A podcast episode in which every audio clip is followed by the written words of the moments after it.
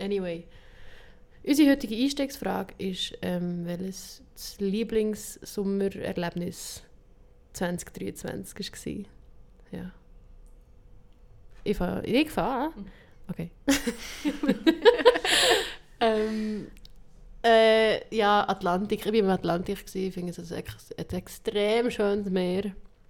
Und ähm, dann irgendwann habe ich mich ein bisschen rausgeschlichen. Ich war mit Simon gewesen, und er hat irgendwann ein bisschen schlafen und dann habe ich gefunden, gut, ich gehe jetzt irgendwie um 11 Uhr am Abend noch ans Meer. Und dann war der Nachthimmel schön und der Mond war schön und das Meer war schön und ich habe dann am Meer halt ein, ein Lied vorgesungen und dann war es mega schön. Ähm, ja, mein schönstes Sommererlebnis, ich musste denken, ich, habe mich wirklich, ich kann mich nicht entscheiden für ein Erlebnis, aber für mich ist so das Erlebnis von so über eine längere Zeit mit Leuten chillen, wo man sonst eigentlich nicht würde damit chillen und dann so mega viele so Charaktere eigentlich besser kennenlernen, ohne dass man es eigentlich jetzt unbedingt, wenn man daheim wäre, das würde machen.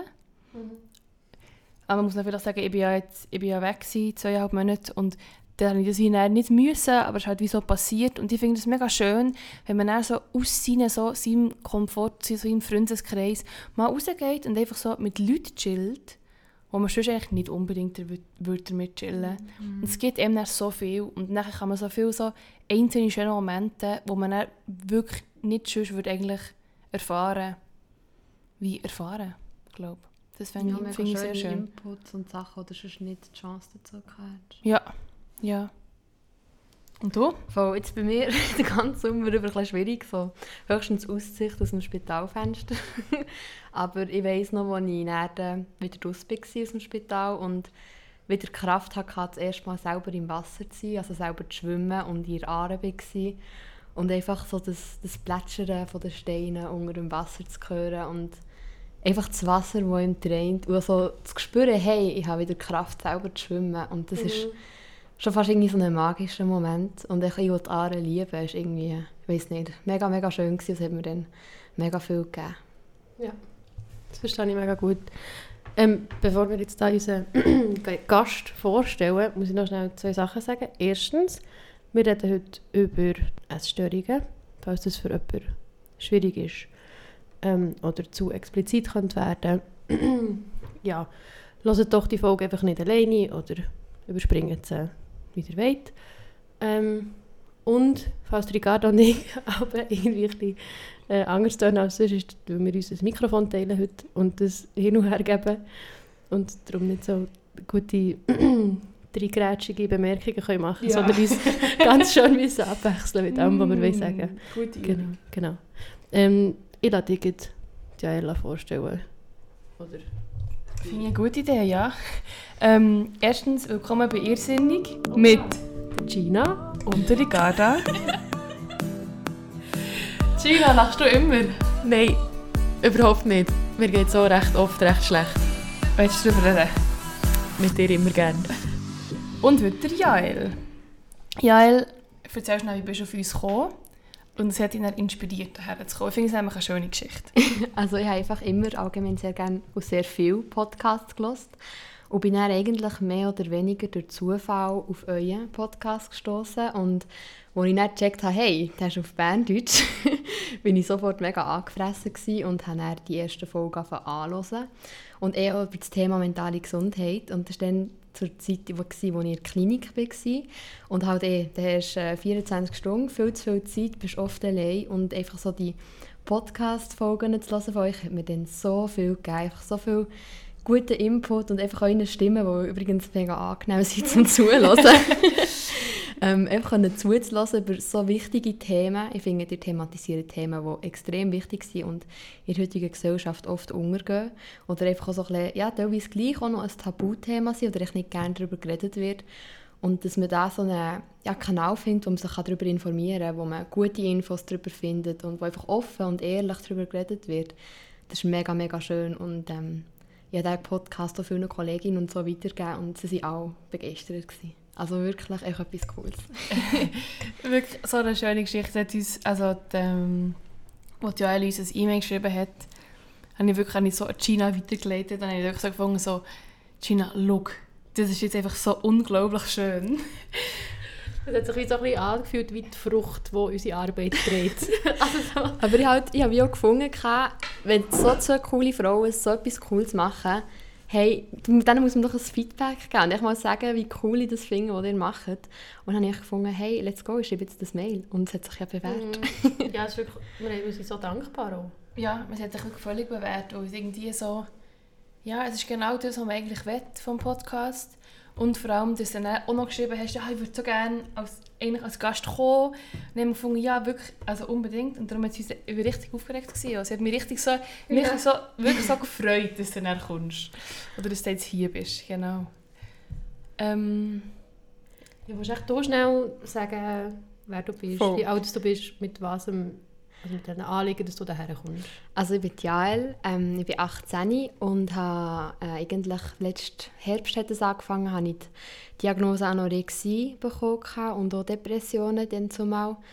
Und ähm, habe vorher als Buchhändlerin gearbeitet. Also ich bin jetzt im dritten Lehrjahr als Buchhändlerin und werde das Jahr abschließen. Ich hatte das Glück gehabt, wo trotz der vielen Klinikaufenthalten und Spitalaufenthalten, die gleich recht lang waren, muss ich nichts wiederholen. Also ich habe jetzt wirklich das dritte Jahr Krass. finito machen, wo ich nicht alle Prüfungen und nichts geschrieben habe. Also da fehlt mir wirklich viel. Aber ähm, ich bin optimistisch, dass das gut wird kommen. Und sonst, ich habe immer sehr viel Volleyball gespielt. Also Hauen vor allem, aber teilweise auch Beach. Und ähm, genau, lese sehr, sehr gerne. Wirklich die grösste Leidenschaft so Bücher. Ja, und bin sehr gerne mit Kolleginnen einfach im sozialen Austausch und Kontakt. Und auch sehr viel mit der Familie. Die Familie gibt auch viel. Mhm. Ah, und unser Hund und unsere Katze. ja, das glaube ich mega. Ähm, mich hat es vorhin so beeindruckt, als du hast gesagt hast, dass bis vor kurzer Zeit du eigentlich ein tiptops Körpergefühl hast du Voll. Ich habe immer sehr, mich sehr wohl in meinem Körper gefühlt. Habe mich, durch den Sport habe ich eher halt athletisch, also eher kurvig, athletisch. Aber ich war nicht dick oder so, sondern ich mich wirklich wohlfühlen Und ich hatte auch Kraft gehabt und ich einfach alles mhm. machen, was ich wollte. Es war mir möglich gewesen mit meinem Körper dann zumal. Und ich habe nie irgendwie von irgendjemandem blöde Kommentare zum Körper erfahren oder so. Oder irgendeine Kollegin oder ein Freund oder so, der irgendetwas Blödes gesagt hat. Wirklich nie. Und auch zu meinem Essverhalten so ist nie ein Kommentar gemacht worden. Ich hatte ein mega gutes Essverhalten. Gehabt, also wirklich mega gesund und einfach eben intuitiv. Also etwas ist, was ich im Moment jetzt noch leider nicht hatte. Ähm, und das habe ich dann wirklich halt verloren. Mhm. Aber ich habe es eigentlich bis zu meinem 18., ja dann 17. Lebensjahr immer dürfen haben. Und das schätze ich auch mega. Mhm. Kannst du irgendwie sonst in deinem, in deinem Umfeld eine Veränderung wahrnehmen, wo, wo das hat können beeinflussen oder ist das Dass es dann so geworden ist? Ja, dass es so gekehrt hat. Voll. Ja. Es war eigentlich ja in diesen zwei Monaten, als ich in Solothurn war, bin ich in einem Hotel gewesen, und einfach halt weg von daheim. Und dann musste ich halt auch selber für die Mahlzeiten müssen schauen, weil das war nicht organisiert. Mhm. Und dann ähm, bin ich recht so ein bisschen, ja, heutzutage würde man es auch einen Burnout nennen, ich mit dem 5 Uhr morgens auf den Zug arbeiten, Überstunden machen, wieder zurück, noch ein Match spielen, wieder zurück, äh, nach der Mitternacht, Mitternacht daheim sein und dann noch irgendwie für Mahlzeiten da müssen zu schauen. Und ich behaupte, ich habe dann nicht mehr gelebt, ich habe einfach nur noch funktioniert. Also mhm. wirklich, ich habe keine Trauer empfunden, ich habe nie gerannt, aber ich habe auch nie Freude empfunden. Ich habe einfach mhm. nichts mehr empfunden, ich habe einfach nur noch gemacht. Und gegen außen habe ich immer mega gutes Feedback bekommen. Ich ja super, du machst das so gut. Ja, beim Volleyball war super Leistung, super Satz. Gewesen. Aber in mir innen hat es einfach ganz, ganz anders ausgesehen. Aber ich habe wie nicht ein Drama machen oder so. Und ach, das, das ist nicht gut, nicht ich beklagen sozusagen, niemandem zur Last fallen. Und habe das wie alles für mich behalten. Und ich hatte dann einfach halt auch über nichts mehr in meinem Leben Kontrolle gehabt. Ich habe einfach nur noch funktioniert und ich habe gecheckt, hey, über das Essen habe ich Kontrolle. Und habe die Kontrolle aber gottlos ausgenutzt, mhm. indem ich halt einfach nichts mehr gegessen habe. Und am Anfang war das, gewesen, habe ich halt immer mega wenig gegessen. Mhm. Und dann hat es wirklich auch ausgesehen, dass ich teilweise Tage nichts gegessen habe oder einfach mal etwas zur Nacht. Wobei mhm. das auch ein lächerlich war. Und ja, weiß auch nicht. Es hat dann dort angefangen und hat gedacht, nach diesen zwei Monaten, easy, bist du wieder daheim, kommt alles gut, aber es ist halt dann immer, immer schlimmer geworden. Ähm, du bist im Hotel gsi und einfach an- anstatt irgendwie ein Zimmer dort zu suchen, du hast in Solothurn müssen arbeiten Genau. und dann bist du einfach zwei Monate dort. Das tönt darum ein bisschen komisch, wenn man sagt Hotel, aber so, Nein, genau, es war wirklich einfach gewesen wegen dem Pendeln. Ja, Dass mir das so Genau. ein wie eine Erleichterung ist. Durch die Match ist es aber eigentlich nicht unbedingt Ja, eine ja. Erleichterung gewesen. Voll, aber es hat eigentlich so ein bisschen zum Entlasten sollen Mhm. dienen, dass ich die Und- Möglichkeit habe. und du würdest vor diesen zwei Monaten hast eigentlich nichts in die Richtung gemerkt, so... Also ich hatte auch schon so Phasen, gehabt, wo ich so gedacht habe, hm, ja, so 5 Kilo weniger wären vielleicht schon noch cool. Ich könnte vielleicht meine Leistung im Volleyball noch so ein bisschen optimieren. Weil ich bin im Team halt echt immer eine von der kurviger- kurvigeren Frauen war. Das war so. Gewesen. Hat mich aber auch nicht gestört, muss ich sagen. Aber dass ich immer wieder so Gedanken komme, ich glaube, das kennen, kennen wir auch so ein bisschen. So Tage, wo, Ja, einfach, wo du echt denkst, hey, Scheiße. Ja. Und Tage, wo du in den Spiegel schaust und denkst, hey, ja. Und ähm, habe immer sicher schon teilweise so ein bisschen abnehmen, aber nie das dann wirklich gross umgesetzt oder da verbissen daran festgehalten, sondern eigentlich immer wieder so ein bisschen auf Vernunft gekommen, meinen Körper akzeptiert und wieder geliebt. Also, das war vorher eben nie das Thema. Gewesen. Und nachher, du, hast, du sagst, du hast ein Burnout, gehabt, so Depressionen. Hast du, hast das Gefühl gehabt, dass du alleine bist in diesem Hotel? Hat er auch so ein bisschen Kontrolle, eben Kontrolle über das Essen, aber hat es auch so ein bisschen gezeigt, so, ah, jetzt bin ich ja alleine, jetzt kann ich mal vielleicht die 5 Kilo verlieren. Voll. Ich habe die Freiheit verspürt und ich habe nie, ich bin ein Mensch, ich habe nie ein Problem gehabt, allein zu sein. Ich bin schon mehrere Tage allein wandern, zum Beispiel auf SAC. Ich bin gerne allein, ich kann gut allein sein. Aber in diesem Sinn ist es halt wie ein erzwungenes Allein etwas, was ich nicht gewählt habe. Und du bist in die, äh, in die Situation hineingekatapultiert und weißt halt vielleicht nicht, wie damit umgehen. Und halt als junges Mädchen in Solothurn, allein am Abend auch noch, es, ist nicht, es sind nicht nur schöne Situationen, gewesen, es waren teilweise blöde Situationen. Gewesen. Und ich weiß nicht, aber es hat mir dann definitiv nicht gut getan und nicht geholfen. Aber ich kann dir ehrlich gesagt auch nicht sagen, wäre es nicht passiert, wenn das nicht gewesen wäre. Oder wäre es ein anderer Punkt gewesen, der es irgendwie hätte auslösen Das finde ich auch noch so spannend, so, was wäre, wenn das Stimmt, nicht ja. gewesen wäre. Ja. Voll. Und, und dann bist du heimgegangen und dann, ist, wie ist es so ein bisschen weiter so? Es war dann so, gewesen, ich habe ja immer allein gegessen, wenn ich gegessen habe. Und ähm, ich habe daheim so angefangen zu checken, hey, Scheiße, ich kann nicht mit meiner Familie essen. Das ist für mich, ich bin oft meistens echt heulend am Tisch gehockt und habe gecheckt, es geht nicht. Und ich rede nicht von, ich weiss, wie man Gabel zum Mund tut und ich weiss, wie man isst. Und, aber es ist nicht gegangen. In meinem Kopf, das war wie eine Blockade. Gewesen. Ich habe wirklich das heulende Elend gehabt und habe dann auch immer probiert, so ein bisschen auszureden, ja, nein, ich esse bei einer Kollegin oder hey, ich esse schon im Zug auf Solothurn. Und immer das so ein bisschen zu umgehen. Weil zum Beispiel auch der Brunch am Sonntag, das war für mich der grösste Horror. Gewesen. Da hatte ich schon tagelang vorher Albträume. gehabt. Und das ist dann nicht mehr gegangen. Und dann haben wir es mit der Familie so ein bisschen so verhandelt, dass ich für mich esse. Also sie essen zusammen und ich esse dann nachher, dass ich in aller Ruhe allein man kann Zeit nehmen. Und für mich war dann das Essen halt auch kein Genuss mehr, gewesen, sondern es ist wirklich einfach so, das, was ich gegessen habe, war echt der grösste Kampf. Gewesen. Wirklich jede Gabel ist einfach ein Aufhuren, wirklich ein Kampf gewesen, und wegen dem ist es so lange gegangen. Und äh, ja, das war wirklich keine schöne Zeit. Gewesen. Wie war das mit, mit deiner Familie? Also wie haben sie das mitbekommen? Ist das ein Thema gewesen? Ist das, ist das überhaupt registriert worden? Extrem. Also, ich meine, man sieht plötzlich, die Hosen werden lockerer werden. Hey, die Jael isst nicht mehr. Was ist da los? Und ich glaube, meine Mami hat es wie so als Erste gecheckt. Da, hey, da ist etwas nicht gut. Hey, dann auch sehr schnell, Weihnachtszeit war für mich die schlimmste Zeit, gewesen, weil ich habe alle Familienfest, ich war drei Tage daheim, gewesen, habe mich nicht getraut, dort hinzugehen, weil ich so Angst hatte, was wir mit Leuten sehen. Wenn ich nicht esse, wenn ich esse, was sind die Reaktionen? Einfach Panik hatte, was dazu geführt hat, dass ich drei Tage daheim war und das war dann, wo ich wirklich über eine Woche nicht gegessen habe. Und das ist, das ist, das ist am extremsten. Also das ist wirklich, da ist gar nichts mehr gegangen und da bin ich wirklich in einem mega, mega Loch gewesen. Und dann haben wir auch psychologische Hilfe geholt und meine Mami hat dann eben auch, haben sie gesagt, die müsst ihr vertrauen und nicht wollen kontrollieren. Und ich weiß nicht, ob das richtig ist oder ein Fehler war im Nachhinein. Also du musst wem vertrauen? Du? Mir, mir, also meine Eltern mir vertrauen. Die dass Psychologin hat gesagt, deine Eltern müssen... Voll, dir haben das vertrauen, meinen Eltern dass es- gesagt. Und mir einfach, einfach eben den Raum und die Zeit lassen, dass sie selber ist und dass sie nicht kontrollieren, hey, hat Ja. Mhm. sie jetzt so und so viel Haferflocken gegessen oder hat sie es nicht gegessen. Ja. Aber es natürlich auch wirklich schamlos ausgenutzt. Ja, ja, natürlich, ja. Was, was hast du so, was ist dir, in dir passiert in dieser einen Woche, wo du gar nicht gegessen hast? Was, sind, was hast du für Gefühle gehabt? Wie muss man sich das so ein bisschen vorstellen? Ein hoher Teufelskreis. Also ich habe, umso länger ich nicht gegessen umso bestätigter habe ich mir Gefühl, hey, brauchst du ja nicht. Weil geht ja, ist ja easy. Und es hat mir auch die, eine richtige Bestätigung gegeben und auch so ein Gefühl von, hey, ich habe alles unter Kontrolle. Und es ist wirklich, es klingt mega, mega blöd, mir ist es komplett scheiße gegangen. Also ich habe wirklich keine Kraft mehr, gehabt, die ganze Zeit Sturm, aber ich hatte das Gefühl, gehabt, ich habe alles unter Kontrolle, mir geht es gut, es super. Und das ist ja das Scheiße, ich hatte die Krankheit sich sehr, sehr lange nicht. Gehabt. Und immer so das Gefühl, ich habe alles unter Kontrolle, obwohl genau das Gegenteil der Fall ist.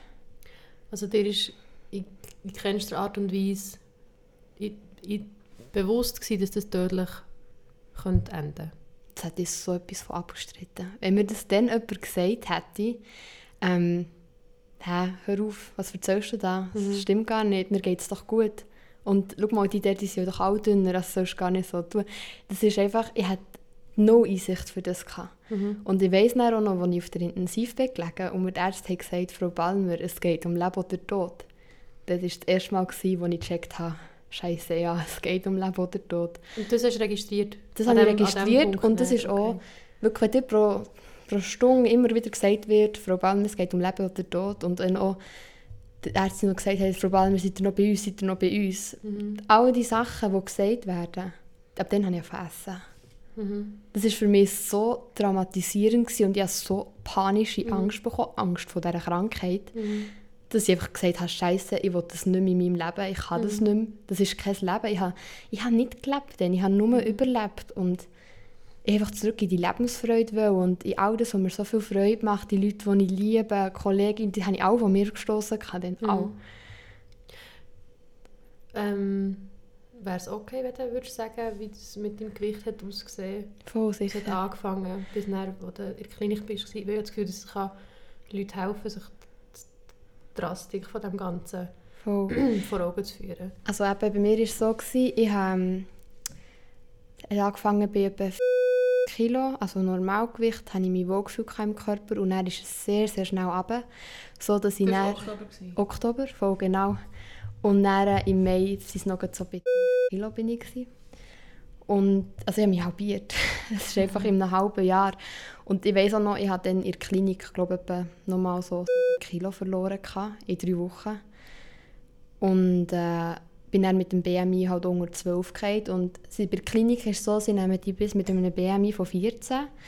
Und alles unter 12 können sie und wollen sie schlicht, schlichtweg nicht mehr handeln und können sie nicht mehr verantworten, weil das ist eigentlich lebensbedrohlich. Also da kannst du ja wirklich jeden Moment drauf gehen. Und es ist auch so, Anorexie ist die tödlichste psychische Krankheit. Ja. Und äh, ich glaube, ich habe echt Glück gehabt, dass dann die Ambulanz ist gekommen, weil ich glaube, sonst wäre ich nicht mehr da. Hühnerhaut, ja. Also ich wäre schlichtweg nicht mehr da. ja. Ja. Ist, du sagst, du bist in der Klinik gewesen und dann bist, hast du dir nochmal abgenommen. Wann, wann bist du in der Klinik? So Ich bin um am- Weihnachten? Nein, in der Klinik bin ich eben erst am 31. Mai. 31. Mai. Ah, Erst bis, dann. also im Dezember ist es so schlecht gegangen, dann bist du wie mega lange noch daheim gewesen. Ich habe immer geschafft. Ja, Das war das Lustige. gewesen. Ich habe wirklich eben High Functional Depression. Ich, bin, ich habe nie Mühe mit Aufstehen oder irgendetwas. Ich bin auf und habe einfach funktioniert. Ich habe äh, putzt, im Haushalt mitgeholfen, Hunger spazieren, arbeiten, alles. Ich noch ins Gym, am besten, weiß nicht wie viel Mal am Tag. Ähm, und ich habe einfach keine Erschöpfung verspürt. Obwohl ich vermutlich komplett erschöpft wäre. gewesen. Aber ja, ich weiß auch nicht, ob dann wirklich noch ich gehandelt habe oder ob es nur noch die Essstörung war. Also das Kalorien verbrennen und einfach funktionieren, funktionieren, funktionieren. Und das Arbeiten hat mir mega, mega viel gegeben, aber im Nachhinein denke ich, es war wirklich eine Zumutung, dass ich dann in diesen Zuständen, wo ich war, noch so viel geschafft habe. Weil ich meine, ich war täglich ohnmächtig, gewesen, mir ist immer schwarz vor Augen geworden. Ich habe immer so wie so einen Tinnitus auf die Ohren es hat immer piepst. Ich habe nicht mehr wirklich die Leute gehört. Teilweise habe ich einfach Kunden Bücher beraten und habe nichts gehört. Ich habe einfach noch geredet und gestrahlt und gegen außen hat immer, immer alles, die Fassade hat immer gehabt. Hat immer gut gewirkt und es geht ihr sicher gut, aber in mir, ich bin wirklich am Rad gedreht, also wirklich auf dem Zahnfleisch. Das, also, ein Teil von dem, was du beschreibst, habe ich das Gefühl, kenne ich mega gut von so hypomanischen Phasen, wenn man so wirklich so Voll. getrieben ist und keine Ahnung, drei Nächte nicht geschlafen hat und wie dann trotzdem das Gefühl hat, so, ja, Das heisst, bei böhm, mir eben- verstehen oder was auch immer. Das haben sie bei mir auch vermutet mit bi also Mhm. bipolar depressiv, dass das noch das Thema ist, weil, eben wie du sagst, das hat Mhm. mega ähnliche Ansatzpunkte. Ja, und auch das mit dem ähm, mit der Kundenberatung, ich habe dann immer im Gastro gearbeitet und es hat mir auch geholfen, dass ich wie gesehen werde von Leuten, dass ich wie so ähm, die Performance muss abgeben, oder? Vom, es geht mir gut. Ich muss das Wie repräsentieren. die Bestätigung. Genau. Voll. muss man das wie holen von, von irgendwelcher Kundschaft, die ich bediene, und er findet so, ah, das war jetzt eine sehr nette Bedienung. gewesen. So, oder? ist eigentlich mega abstrakt, aber es ist voll so. Ja. Ist voll so. Ja, also mir ist ja dann eigentlich auch gegen aussen, also was mir schleiße ist gegangen, innerlich ist mir eigentlich gegen aussen super gegangen. Also es ist, niemand hat es gemerkt und haben jahrelang habe ich es durchgezogen. Also das ist auch, ja, es ist, man ist halt einfach, so wie du hast vorher gesagt, bevor, bevor im Podcast haben wir zusammen geredet, hast du gesagt, du hast so viel gelogen. Und ja, gleich. Also weißt du, so, du bist einfach, du lügst dir selber Sachen vor und du lügst anderen Leuten etwas vor und schlussendlich tust du einfach so, als ging es dir gut. Voll. Es ist einfach ein reines, also wirklich ein Schauspiel, das du da ablässt, weil es geht dir so, so schlecht. Jetzt reden wir psychisch, aber auch physisch, also beides extrem. Aber du lügst dich am meisten selber an. Das ist auch so, aber ich habe sicher Familie und so, ich bin nicht ehrlich gewesen. Die Krankheit ist verlogen und ich würde nicht mal behaupten, dass ich nicht ehrlich bin, sondern echt Krankheit. Weil ich finde, das muss man manchmal auch so ein bisschen distanzieren. Ja, was bist sehr, noch du sehr, ja. und an einem gewissen Punkt, was ist Krankheit. Ähm, aber ich weiß nicht, am meisten lügst du dich einfach selber an. Und ja, Es ist spannend, dass du, wie sagst, du hast vorher ein gutes Verhältnis gehabt mit deinem, also mit deinem Körper und mit deinem Essen und so. Würdest du sagen, dass, wo du dann in der Krankheit inne bist, war, wie, wie ist dein Verhältnis zum Körper? Gewesen? Ist es darum gegangen, um, ich muss unbedingt mehr Gewicht verlieren? Oder hast du vor allem Angst gehabt vor einer Gewichtszunahme? Also am Anfang ist es bei mir eigentlich gar nicht um das Abnehmen gegangen, sondern nur die Kontrolle. Abnehmen war nicht mein Ziel. Gewesen. Aber ich habe natürlich durch das Nicht-Essen automatisch Gewicht verloren. Und durch das Gewicht verlieren sind dann plötzlich so von außen Komplimente gekommen, so «Hey Jael, du siehst gut aus.» Und so «Ja, voll.» Das, das Darum sind wir noch nie, egal was passiert, es wird nicht nie. Es wird echt nicht kommentiert. Es wird einfach, und ich muss das so vielen Leuten erklären. Und ich Es sehe, so. dass man das nicht checkt ab und zu. Dass man das nicht kann verstehen kann. Aber es ist so wichtig. Die Leute meinen das so lieb und Ja. gleichzeitig ist es so ein schlimmes Kompliment, Mhm. das du kannst geben Wenn jemand, ich habe dann vielleicht, ich weiß nicht, drei Tage nicht mehr gegessen, dann kommt jemand am Bahnhof, hey, ja, du hast abgenommen, siehst super aus. Ja. Und das ist einfach, was es in mir auslöst. Das hat Ja. vermutlich drei Tage weiter nichts essen ausgelöst Mhm. oder so. Das ist einfach so verheerend und keine Ahnung, es könnte ja sein, dass die Person irgendwie Krebs hat oder Chemio, Ja. Mhm. es kann alles sein. Ist das ein gewolltes Abnehmen oder nicht? Ja, ja und, und, und auch wenn es mega gesungen ist, auch dann, es verstärkt einfach irgendetwas, wo, wo einfach, es, es verstärkt wie ein Schönheitsideal, das wir uns geschaffen haben in der Gesellschaft, das dünn gleich schön. ist und so. das sollte einfach nicht, also das ist wie, ich finde wie so, nein, Sollte man nicht gekoppelt sein? nein, es sollte echt nicht gekoppelt sein, genau. Vor allem in dieser Gesellschaft ist so, so abnehmen, wird als etwas Gutes angeschaut, so hey, bravo, mit Lob und alles. Und zunehmen ist etwas Schlechtes. Und das Ja. ist jetzt für mich in der aktuellen Phase auch mega eine Herausforderung, wo ich muss zunehmen muss. Und ich habe schon geschafft, mega, mega viel zuzunehmen. Und ich bin auch mega stolz auf mich, dass ich das so kann durchziehen kann, weil es ist einfach nicht einfach. Weil von außen bekommst du immer zu hören, ja, zunehmen ist etwas Schlechtes. Und ich muss jetzt halt einfach die sechs Mahlzeiten pro Tag essen, dass ich kann zunehmen kann. So, keine Ahnung, Art Bulking-Phase, was auch immer. Aber ähm, ja, Ja, und da musst du auch ein bisschen umdenken im Ja, Kopf. so, dass man jemandem so sagt, so, ah, es ist gut, hast du zugenommen oder was auch immer. Es hat immer etwas ähm, gesund, also es ist immer an Gesundheit geknüpft. Und wie so, ist, du brauchst Da jetzt für deine ich- Gesundheit, dass du zunimmst. Da habe ich Aber jemandem sagen, jetzt- du sollst ein bisschen abnehmen oder was auch immer. Oder es würd, dir würde es jetzt auch noch stehen, drei Kilo weniger. Das habe ich ja schon gehört. Und Echt dann, jetzt? Ja. und ich dann so finde, ja, das, das kann man einfach so sagen. Aber jemandem sagen, also, aber dann jemandem sagen, dass, dass die Person muss zunehmen, das ist dann immer so extrem... Gut, jetzt Ähm. kommt darauf an, an welchem Punkt du bist. Dann, als ich wirklich nur noch ein Skelett war, haben mir Leute sagen, du musst zunehmen. Weil es ist schlichtweg... Ich finde, wenn es in lebensbedrohliche Bereiche hineingeht, ist es nochmal etwas anderes.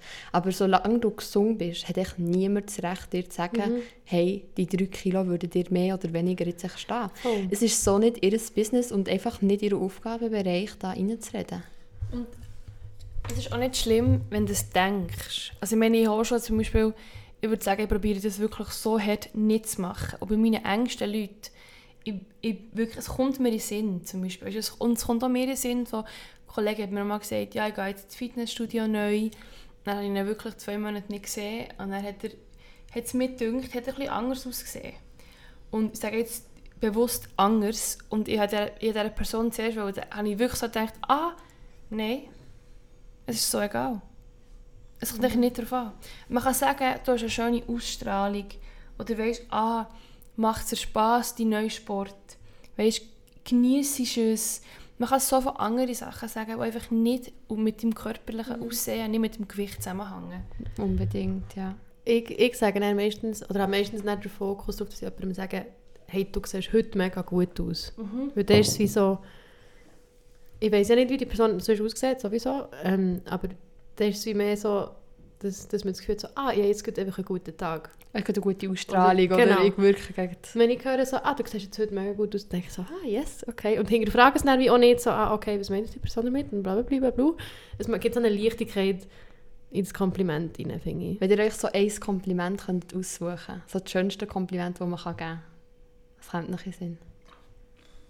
Ich liebe es, ich liebe es, wenn man mir sagt, ich bin lustig. Ich hätte jetzt alles erwartet, aber nicht.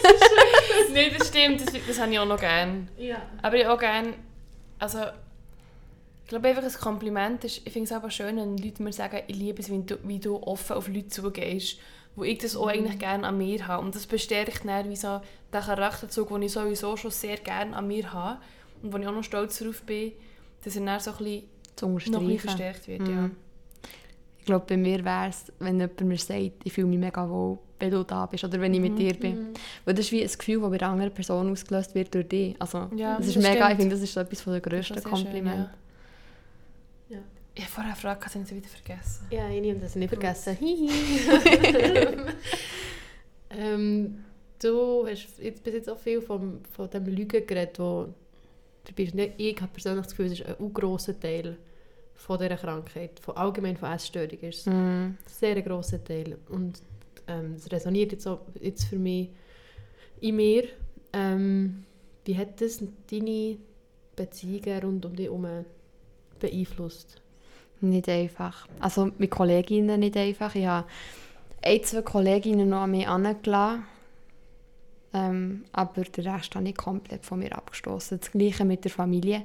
Es hat so Momente gegeben, wo ich probiert habe, einfach mir meinen Eltern zu öffnen und möglichst alles zu sagen.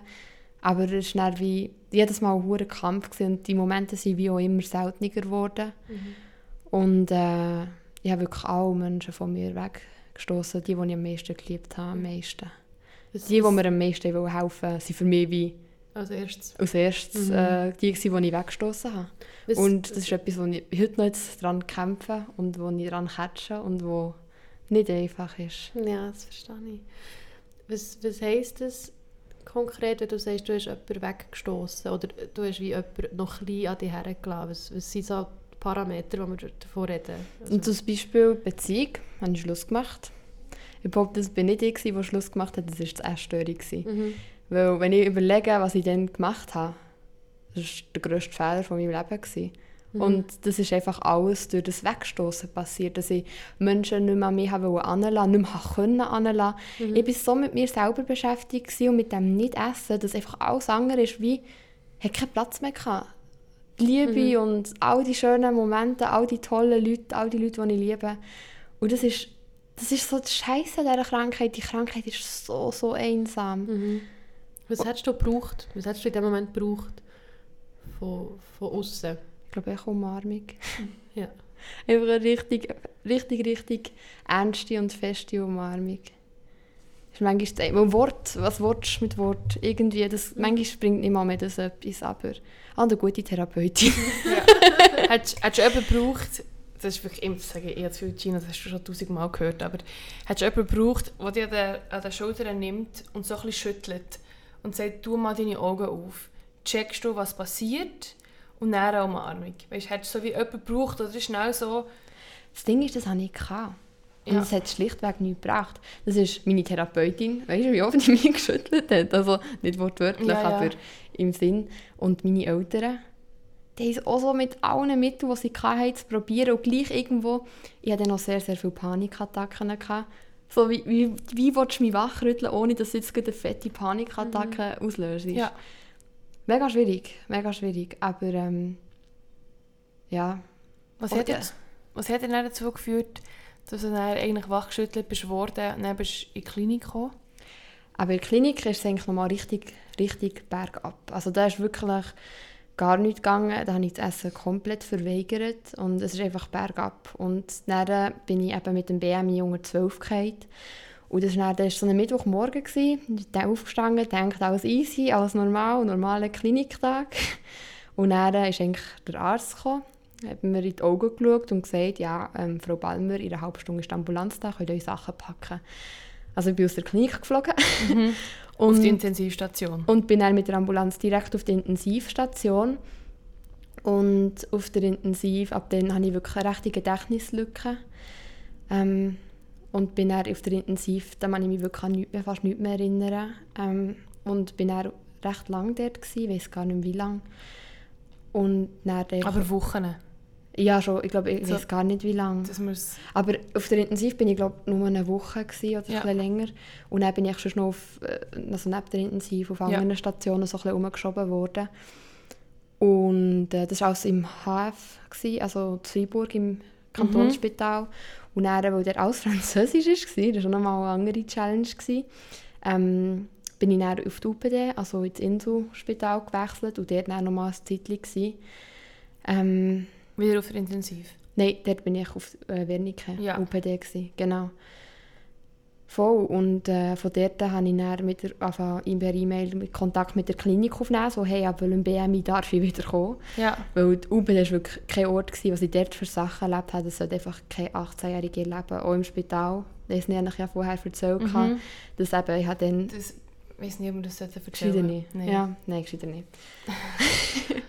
Aber ähm, eben, es waren wirklich nicht schöne Sachen. Gewesen. Und wegen dem ist es mir und auch meinen Eltern mega wichtig, dass sie dort möglichst schnell wegkommen.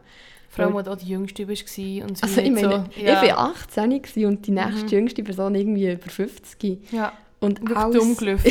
Ganz dumm gelaufen. Ja. Und das eben mit diesen Plätzen und Platzmangel ist es nicht easy, überhaupt nicht. Aber das war wirklich eine ungünstige Situation. Gewesen. Und was die Leute halt auch so für Rucksäcke hatten. Und du bist echt als junges Modi dort umzingelt von diesen Leuten und du fühlst dich so allein und so hilflos. Und dann bist du echt den ganzen Sommer mal dort. Und du siehst auf den Insta-Stories auch Kollegen in Sommerferien und am Meer. Und denkst du dir echt schon, Scheiße, was habe ich mir hier verbockt? Und dann hast du wieder in die Klinik dürfen. habe ich wieder in die Klinik dürfen und der nächste Aufenthalt ist wirklich nicht einfach gewesen, aber um einiges schöner als der erste. Weil beim ersten habe ich mich recht isoliert, also ich war recht in mich gekehrt, sehr, sehr ruhig, ich habe sehr wenig geredet. Und beim zweiten Aufenthalt habe ich wirklich ein paar coole Leute dürfen kennenlernen, wirklich ein paar coole Mädchen. Und mit denen habe ich es jetzt noch gut, ich melde mich jetzt noch bei ihnen. Und das sind wirklich schöne Freundschaften. Und ich darf schließen. Und wir haben wirklich auch so coole Abende gemacht und eigentlich so. Probiert das Beste aus der Klinikzeit rauszuholen. Weil es, jeder hat ihren Kampf dort. Und wir haben uns gleich gegenseitig so unterstützt und wir waren aus unterschiedlichen Gründen dort, auch Borderline, Bulimie, alles Mögliche und gleich haben wir auch etwas gehabt, was uns so wie zusammengeschweißt hat und wir haben sich gegenseitig supportet und sei das, dass ich einfach, ich bin halt zum Beispiel die eine nach der Mahlzeit äh, nie allein gelassen, weil ich gewusst habe, geht sich aufs WC. Mhm. Und dann bleibt das, was ich gegessen habe, nicht. Und Ja. einfach das Unterstützen gegenseitig und sich supporten. Und für die ist das Wegen schwierig, für die ist das Essen schwierig. Sich gegenseitig da in die richtige Richtung zu pushen. Das ist mega schön. Muss ich aber ehrlich sagen, ich kann in der Klinik auch in die andere Richtung gehen. Das habe ich auch erlebt. Dass sich wirklich, wer ist weniger. Und Ja. da bist du in einem Speiseraum, halbe Stunde, auf die Sekunde genau halbe Stunde. Das sechsmal pro Tag und dann wird ich gegessen. Ja. Und äh, was in dieser halben Stunde passiert, ist halt einfach in dieser halben Stunde. Ja.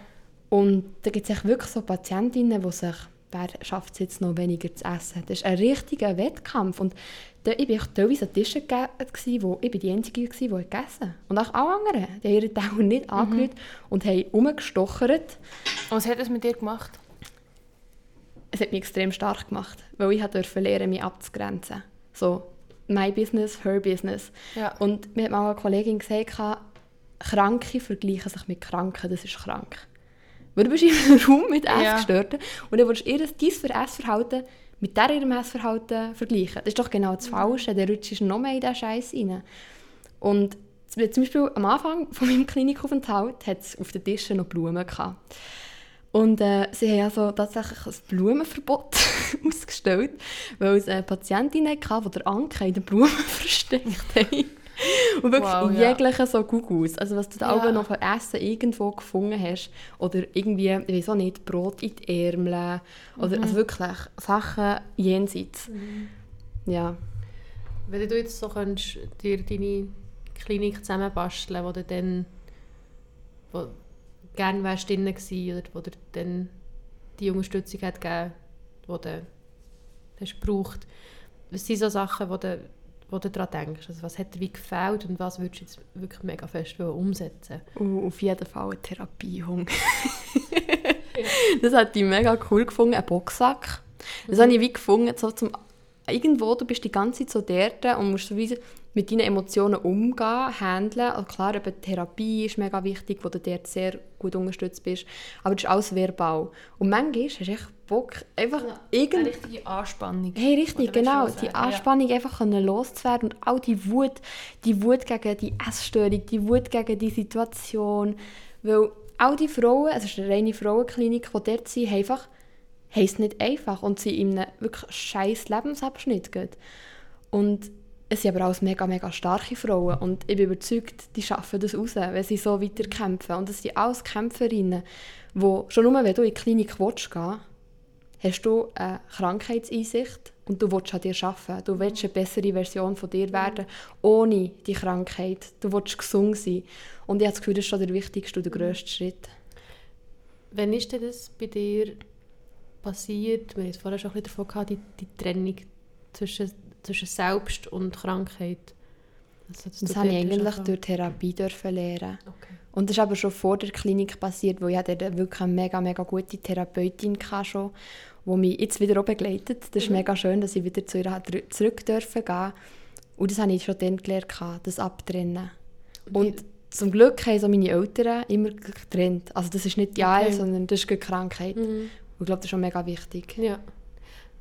Und das, das gibt dann wie Leichtigkeit zurück. Oder wie, wie muss man sich das vorstellen? Weil- Ich finde es, ich finde es schwierig, mir das vorzustellen. Es ist schon weil Ich bei schwierig. mir immer das Gefühl habe, wenn ich jetzt fest probiere, irgendwie so irgendwie jetzt meine, meine Krankheit von mir zu trennen, dass ich mir vorkomme wie so eine Split Personality. Voll, Also, ich, ich wie was so- du meinst, aber du musst wie sehen, du bist nicht Krankheit, Mhm. sondern du hast die Krankheit oder du hast die Krankheit gehabt. Und die Krankheit ist vielleicht ein Teil von dir, aber sie macht dich nicht aus. Mhm. Und vielleicht, du leidest unter dieser Krankheit oder du hast die Krankheit, whatever, aber ich habe das Gefühl, es ist mega wichtig, dass man das so probiert zu trennen, weil sonst sieht man nur noch die Krankheit und ist irgendwo an einem Punkt dann auch völlig in Selbstmitleid. Und das ist etwas, das habe ich nie wollen. Weil wenn du, so, ich bin die, wo- ich bin die Anorexie-Patientin, mir geht es schlecht, mir geht es nicht gut. Und dann versinkst du völlig in Selbstmitleid und wenn du dich selber so siehst, dann handelst du auch danach. Mhm. Es ist so ein bisschen wie, du bist nicht, also du bist wie das Opfer von dieser Krankheit, aber es ist halt auch nur, es ist wie die Krankheit, du kannst so bekämpfen. Eine Krankheit ist wie bekämpfbar. Ich glaube, das ist schon noch, ich sehe so ein bisschen, was der Mensch, darum sehe ich schon mega fest, sie sind alles Kämpferinnen. Sie Ja. wollen sich wie wehren gegen eigentlich das. Es ist ein Kampf, der Genau, geführt wird. genau, wirklich. eben. Und du hast wirklich auch gesehen, wenn die Frauen vor diesem Tower waren und das haben angeschaut, als ob es das Schlimmste der Welt ist. Und dann einfach gleich, wirklich, das hat wirklich, das hat, das hat nicht ausgesehen wie Essen, das hat ausgesehen wie Mhm. wirklich Kämpfen. Kampf, Also ja. wirklich extrem. Und äh, so Bilder, die haben mich extrem, extrem geprägt. Und ich glaube, eben lang haben halt, hat wie die Krankheitssteuerrad vom Leben in der Hand gehabt. Und ich hatte immer am Anfang beim Essen so ein Bild von mir, gehabt, als ich ganz, ganz klein war, so ein Baby. Und auf der anderen Seite hatte ich den Spruch, gehabt, «Be the author of your own life», wo ich halt auch sehr, sehr viel geschrieben habe. Ähm, hat mir das mega viel gegeben, so «Hey, du bist die Autorin von deinem eigenen Leben, also du entscheidest jetzt, ob du willst essen oder nicht, das ist deine Entscheidung. Mhm. Es ist nicht dem Schicksal überlassen. Du hast Kontrolle über das. Ja. Und das hat mir dann mega viel geholfen. Oder so ein bisschen, be the woman you would look up to. Mhm. Das sind so die zwei Sprüche, die mir mega, weiß auch nicht, Kraft gegeben haben vielleicht. Ja. Hat sich dann gut angefühlt, wenn du, wo du hast zugenommen oder wo du hast angefangen zunehmen? Also am Anfang habe ich es gar nicht gecheckt, weil dann bin ich über die Sonde ernährt worden und Mhm. habe eh das Wiegen nicht dürfen. Also ich habe abgesehen davon, dann zumal konnte ich gar nicht selber stehen, habe nicht meinen Kopf lüpfen und ich habe nicht mal mein Buch mehr selber haben. Das hat mir die Pflege müssen umblättern. Und dann habe ich einfach im Hocken wie gewiegt, also so auf einem Stuhl. Mhm. Und bin eh auch nur im Rollstuhl gewesen, und dann habe ich nichts mehr gecheckt. Wann war das? Gewesen? Wo Das bist du war denn im, in Freiburg ähm, im Spital. Im für Spital, Intensiv. ja, für intensiv. Okay. Und du hast vorher noch gesagt, eben, also, wie du es gar nicht gecheckt. Du hast uns gesagt, du musst dich nicht mehr erinnern an einen bestimmten Lebensabschnitt. Von, hat eigentlich so von Weihnachten bis Mai bin ich nach der Intensiv einfach eine komplette Gedächtnislücke gehabt. Das ist, ich weiß nicht, Elektrolyte, was alles Einfluss darauf hat, aber ich habe einfach nichts mehr gewusst. Und habe dann mit Fotos und Erzählungen und habe wirklich jeden Tag geschrieben, also gejournalt, morgen und abend immer. Und habe wirklich Seite um Seite geschrieben. Ich habe noch überlegt, dass ich das Journal mitnehmen noch ein paar Sachen vorlesen, aber vergessen. ähm, und habe es mich so wie können wieder rekonstruieren und jetzt habe ich eigentlich wieder recht alles. Aber ich weiss zum Beispiel, das war so lustig, als ich durch Fotos gescrollt und ich nicht, kennt ihr Maneskin? Band? Ja. Voll. Ich habe so gesehen, wie so ein Foto vom Leadsänger habe. So zwei Meter von mir entfernt, so zu meinem Papi gegangen, hey, bin ich am Maneskin-Konzert gewesen? So, ja voll, wir sind zusammen Zürich im gewesen. Und der Dude war etwa ähm, drei Meter von dir entfernt gewesen. Ich habe das nicht mehr gewusst. Äh, All so Sachen, alles vergessen. Und ich habe es aber dann mit den Fotos so wieder, oh ja, voll. Also ist, ist es dir wirklich in den Sinn gekommen? Es ist mir wirklich- nur so wie Nein, es ist mir wirklich wieder in den Sinn gekommen. Ich wieder das Erlebnis können aufarbeiten, aber das hat sehr lange gebraucht. Hast du Angst gehabt? Oder was hat, was hat, das mit, was hat, was hat sie dir ausgelöst, als du gecheckt hast, wow, alles das weiss ich nicht mehr? enorme Panik. Ich hatte wirklich Panik. Gehabt. Also wirklich Panik geschoben und habe nicht mehr gewusst, wie, wenn, wo, was. Weil du bist einfach in einem Spitalbett und weißt nicht, was im letzten halben Jahr war. Und dann hast du vielleicht eine Stunde Besucherzeit pro Tag und dann kommen vielleicht mal eben deine Eltern, ein paar Kolleginnen und können dir so ein bisschen dich unterstützen, aber den Rest der Zeit bist du einfach allein. Du bekommst Besuch von der Pflege und die können dir Spritzen machen, was übrigens meine grösste Angst ist. Noch geil war da pro Tag Ja. irgendwie so 15 Spritzen zu bekommen. Ja. Ja, und das ist extrem, also wirklich in diesem Spital, in diesem kleinen, kleinen Spitalzimmer habe ich sehr, sehr viel Panik geschoben. Und es war überhaupt keine schöne Zeit gewesen und leider viel zu lange. Aber wie, ja, eigentlich, also hast du dich wie gut behandelt gefühlt dort? Abgesehen vom Personalmangel, mega. Ja. Also wie die Pflegerinnen, die da waren, waren mega herzlich, haben mich mega, sind mega auf mich eingegangen und haben natürlich nur das Beste für mich wollen. Und je mehr ich dann auch reden konnte und so, habe ich auch mehr mit ihnen ins Gespräch kommen und habe ja, coole Leute können kennenlernen Aber es war halt gleich, gleichwohl sehr einsam. Gewesen. Voll. Ähm, ich habe gesehen, dass wir schon bisschen viel geredet haben. Und wir haben noch mal Eine drei, vier Stunden. Okay. Genau. Nein, ähm, und würde jetzt...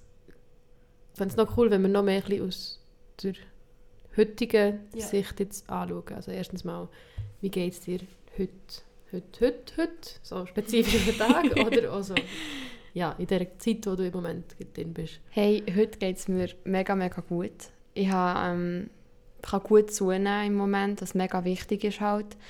Und ähm, ich habe zum Beispiel auch nicht am Anfang ist mir immer noch so ich mit Übelkeit zu kämpfen gehabt nach dem Essen. Das habe ich auch nicht mehr. Ich habe mich wie an die sechs Mahlzeiten pro Tag gewöhnt. Und bin einfach mega, mega glücklich, dass ich es geschafft habe, aus der Klinik zu kommen. Ist Früher als erwartet. Und bin auch mega froh, dass ich von der Psychologin und so den Support hatte, dass ich das kann, weil mega, mega viele sind dort in dieser Klinik über ein Jahr und ich meine, habe sie im zweiten Aufenthalt in sechs Wochen geschafft.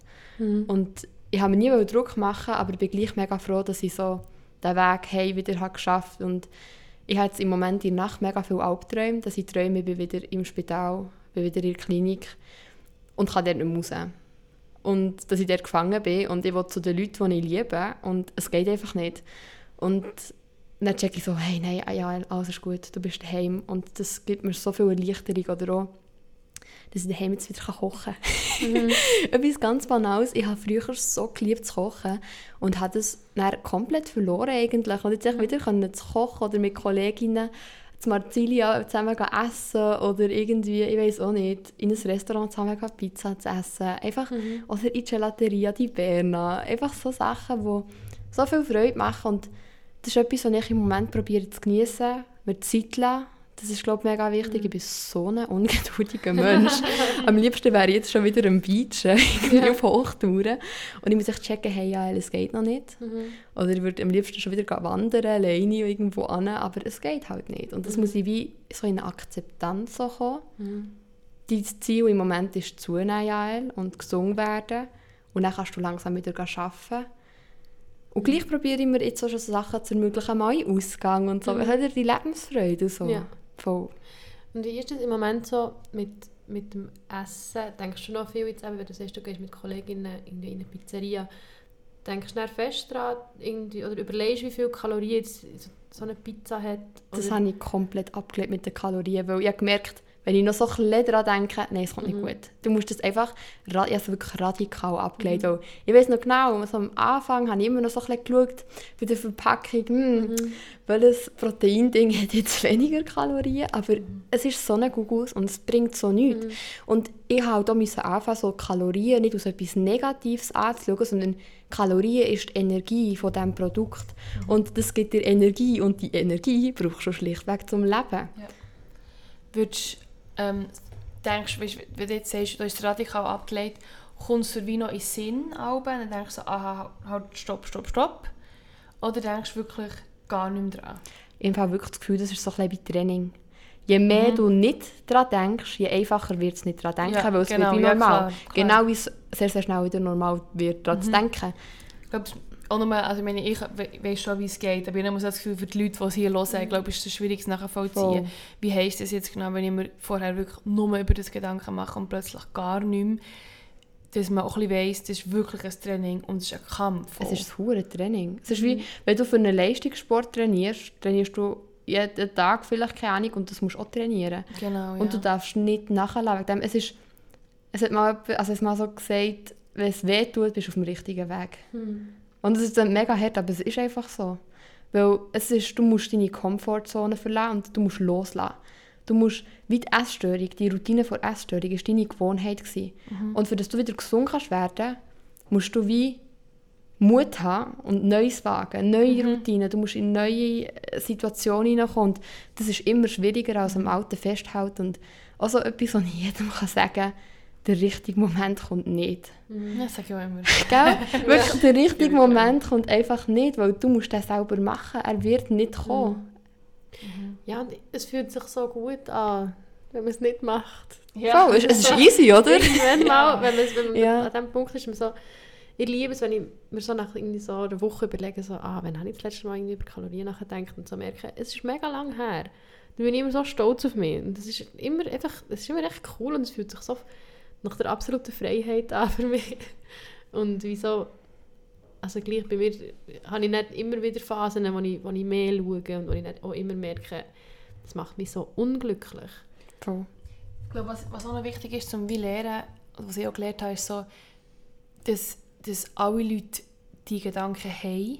Und ich habe gedacht, aber tue ich dann meine eigenen Gedanken wie so pathologisieren und denke so, oh oh, jetzt kommt es wieder. Und ich glaube, dann bekommst du so wie eine Panik, dann kommt mhm. Angst von so, ah, vielleicht kommt es wieder. Dann denke ich so, nein, es kommt nicht. Voll. Und erstens, du bist wirklich weit weg davon und zweitens, denkt die Nachbar, der neben dir hockt, auch ab und zu an solche Sachen.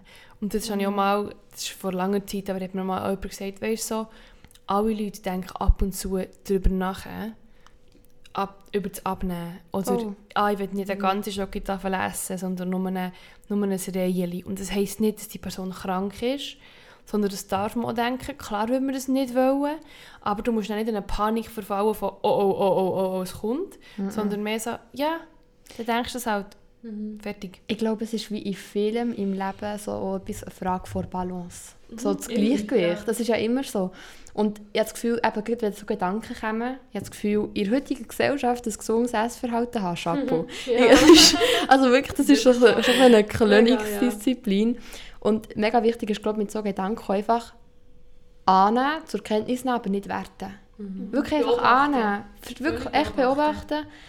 Ich Gefühl, das ist schon mega wichtig. Nicht, dass es einfach wäre, gesagt, es ist immer einfach gemacht, ist ein bisschen schwieriger. Ja.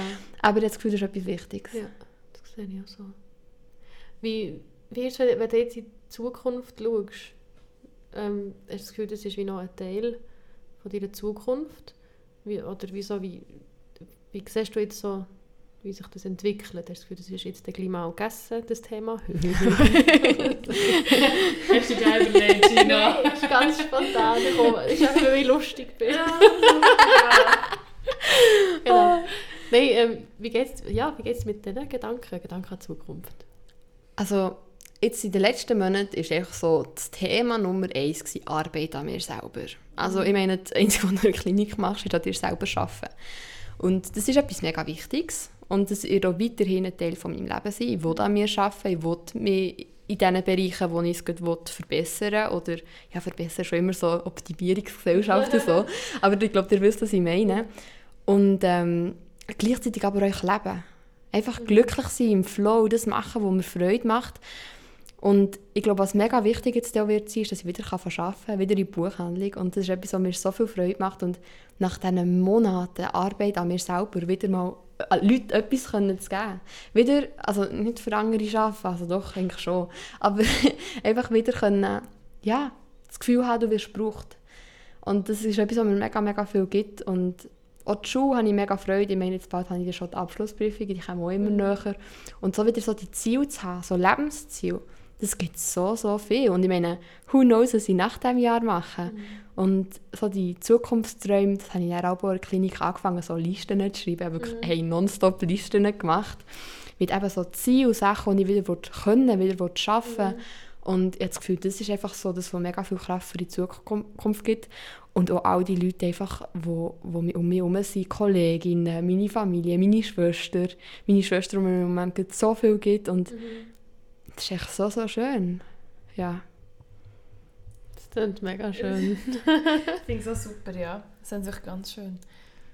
Ähm, ich glaube noch, mir ist vorhin noch schnell etwas Sinn gekommen, und zwar, du hast gesagt, du hast ein Foto von dir als kleines Kind.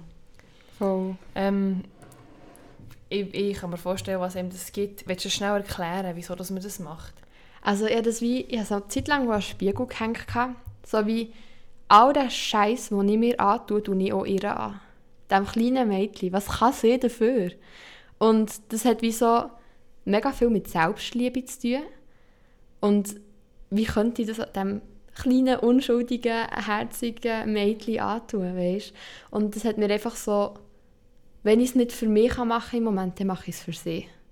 So ein bisschen das Mantra. Und ähm, ich weiss auch noch, dann, als die Ärzte gekommen sind, ich kann mich nur noch vage daran erinnern, als sie gesagt haben, hey, Frau Balmer jetzt für die Sonde gelegt, habe ich mich zuerst geweigert. Also, die Krankheit hat sich geweigert. Ich hätte vermutlich gewusst, dass es nötig ist. Ähm, und in der Haus habe ich das Foto habe es immer bei mir getragen und habe gezögert. Und dann habe ich dem Foto, also der kleine Jelles Küssli gegeben und gesagt, ich mache es für dich. Und dann ist mir die Sonde gelegt worden. Ja. Ist so ein bisschen so, gewesen, so, ich bin dir jetzt ein Vorbild.